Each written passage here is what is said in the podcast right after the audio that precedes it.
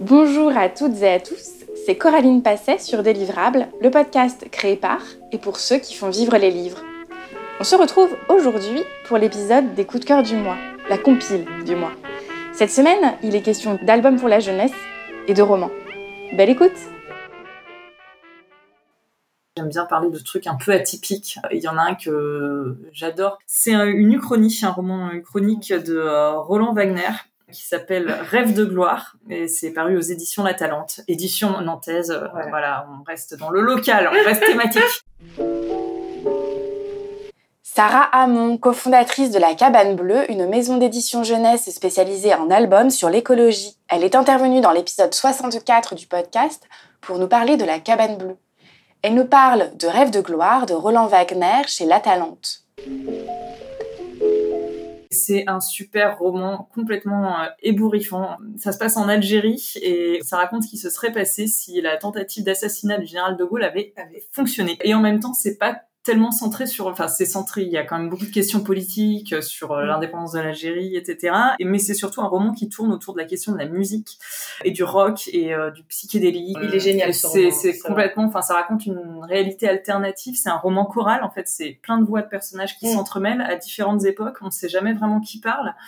Il y a un côté aussi un peu mystique dedans et enfin c'est magnifiquement écrit, vraiment. Euh, ça ne ressemble à rien de ce qu'on peut connaître. C'est très atypique. on a toutes les deux beaucoup aimé ce roman. C'est vrai que moi, il fait partie des romans que je garderai euh, toujours. Et après, si moi, il y en a, donc il y a un album jeunesse que j'aime énormément, qu'on me lisait enfant. Je pense pas qu'il existe encore aujourd'hui. Ça s'appelle Odette, un printemps à Paris. Et en fait, ça parle d'écologie, c'est ça qui est chouette.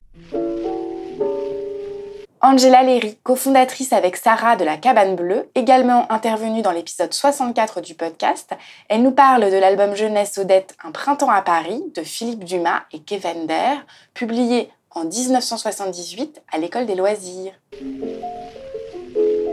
C'est l'histoire euh, d'amitié entre un, vieux monsieur euh, qui fait de la musique, qui joue de l'accordéon dans le métro parisien, et un petit oiseau qui tombe de son nid euh, dans le chapeau du monsieur qui descend dans le métro. Et il va l'apprivoiser, cet oiseau, et elle va rendre sa vie meilleure. C'est un oiseau femelle. Il l'appelle Odette. Et puis après, elle va s'en aller et migrer euh, comme beaucoup de ses compères euh, oiseaux. Et puis, euh, quand elle va revenir, euh, ce petit monsieur aura disparu. Alors, on comprend quand on est enfant, au début, on se dit, mais pourquoi il est parti? Et en fait, on comprend qu'il est mort, mais c'est une très, très belle histoire, hyper poétique, hyper simple, d'amitié. Donc, c'était à l'école des loisirs à l'époque, hein, parce que moi, ma grand-mère était libraire jeunesse, et elle me ramenait les, justement, les services de presse des, des diffuseurs, donc des représentants. Et ce livre-là, je l'ai toujours gardé, il est complètement écorné et tout, et je l'adore c'est vraiment un super roman jeunesse. Ça s'appelle peut-être Un printemps à Paris et c'est de Philippe Dumas. Très classique, euh, auteur jeunesse, euh, auteur et illustrateur d'ailleurs. Ma première des réponses, c'est tous les livres que j'ai publiés m'ont marqué, puisque sinon je ne les aurais pas publiés. Déjà, c'est un, premier point. Après, il y a effectivement des livres qui m'ont plus marqué que d'autres. Alors, assurément, Bones Bay, notre entrée littéraire euh, de septembre, parce que, après, ça se discute pas, le, le touché par un texte. Hein.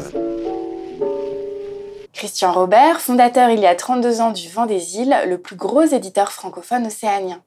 Il est intervenu dans l'épisode 65 du podcast pour parler culture océanienne et livres océaniens. Il nous parle aujourd'hui des livres particulièrement marquants pour lui, au Vent des îles et ailleurs.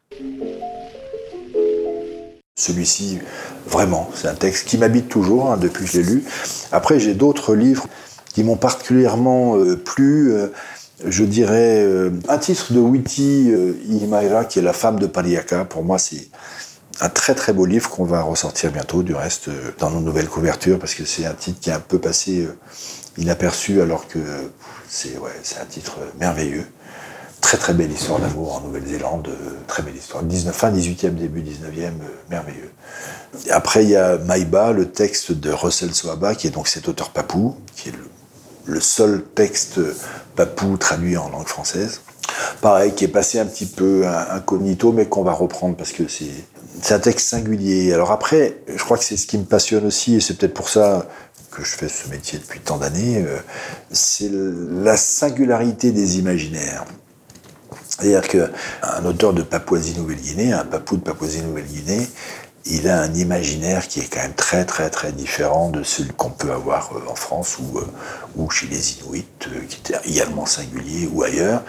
Et alors, c'est peut-être des textes qui sont entre guillemets réservés à, à des gens qui sont prêts à être un petit peu déboussolés, parce que tu comprends pas tout en fait, et on voit pas les choses pareilles. Donc, et c'est peut-être pour ça que j'aime ce texte. Il faut accepter de lâcher prise, de pas essayer de comprendre tout si tu essayes de tout comprendre, tu as du mal quand même. Mais à partir du moment où tu lâches prise et tu te laisses embarquer, ben voilà quoi, c'est une histoire qui t'habite jusqu'à la fin des temps. Hein. Bon après, c'est quand même compliqué euh, de mettre de côté Pina de Titawapeou, qui est un roman coup de poing, qui a eu un prix en France, le prix du roman populiste euh, Eugène David.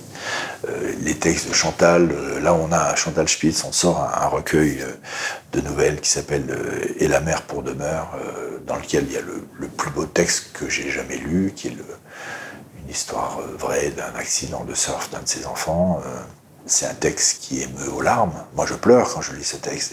Et, puis j'aime ça, en fait, parce que c'est un texte qui me remue euh, au fond de moi. Peut-être dans mon statut de père, euh, mais en tout cas, ça me remue.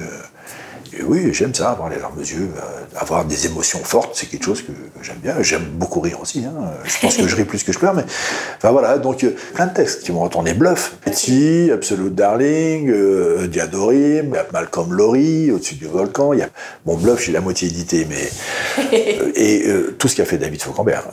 J'aime beaucoup Pascal Dessin. Son dernier, Le Colosse, là, j'ai adoré.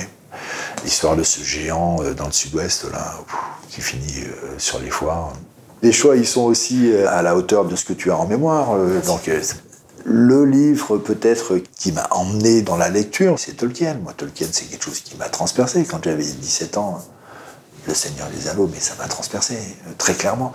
Le Chien des Baskerville de Conan Doyle, voilà, c'est des bouquins qui m'ont habité, mais c'était il y a, quoi, il y a 50 ans. Quoi. Mais bon, c'est des bouquins qui m'ont habité aussi, et longtemps. Hein,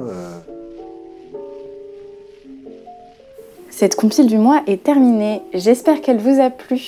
Merci pour votre écoute, merci pour votre fidélité. Je vous invite à réécouter la série sur l'édition en région qui s'est terminée la semaine dernière. La semaine prochaine commence une nouvelle série d'épisodes sur les publics empêchés. À jeudi prochain!